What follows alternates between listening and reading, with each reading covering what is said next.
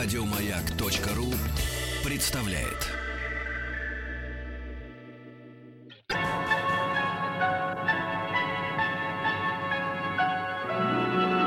Уральские самоцветы.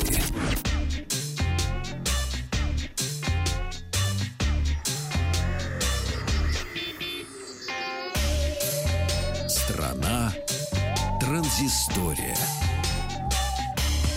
Добрый день, Павел Картаев, Ахтанг Махарадзе, новости высоких технологий.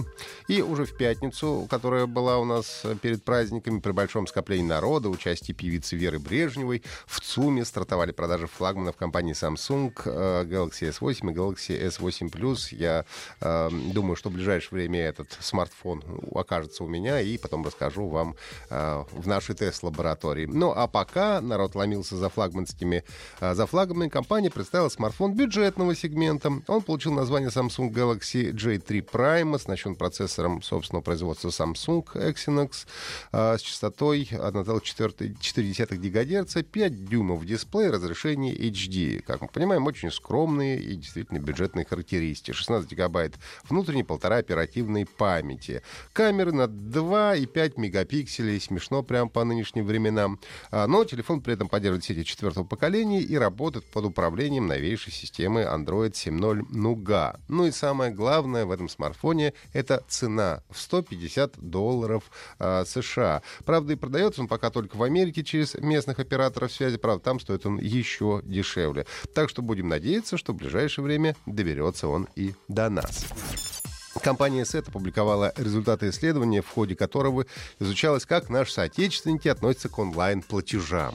Ну и выяснилось, что почти две трети пользователей не доверяют большинству интернет-магазинов и сервисов.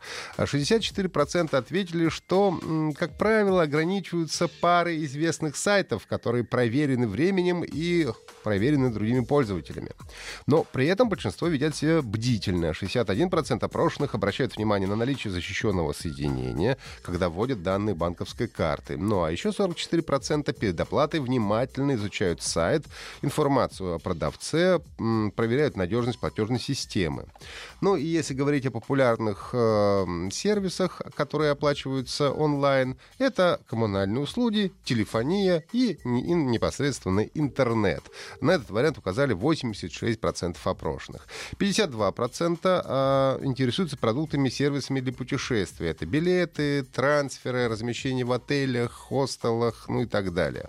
А 41% покупают игры, фильмы, сериалы, книги и другой развлекательный контент. Ну и в целом 73% респондентов заказывают и оплачивают все эти товары из российских и зарубежных интернет-магазинов. И только 3% участников опроса говорят, нет, мы, ребята, только наличными, потому что мы не доверяем онлайн-платежам. А, э, жанр стратегии в реальном времени в последнее время не изобилует большим количеством интересных релизов. Ну и поэтому поклонники жанра, конечно, не пропустили поступление в продажу игру культовой вселенной Warhammer 40 тысяч Dawn of War 3. Сюжет разворачивается через 10 лет после окончания второй части. И на затерянной планете Ахерон было найдено мощнейшее оружие копье Каины. Теперь завладеть им пытаются три армии. Это Орден Кровавых Воронов под руководством легендарного Габриэля Ангелоса, Эльдара, которых ведет провидица Маха, и Орти под предводительством большого и злого босса Гаргуца.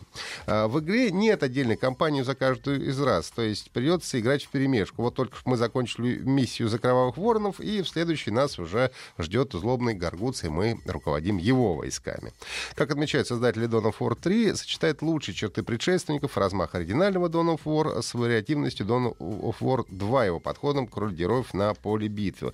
Ну, надо сказать, что э, пользователи разделились, поскольку действительно первый э, Dawn of War упирал больше на стратегическую составляющую, а во втором э, стратегии было гораздо меньше, но зато были масштабные сражения. В третьей части постарались совместить и то, и другое, а вот насколько хорошо получилось, это покажет время.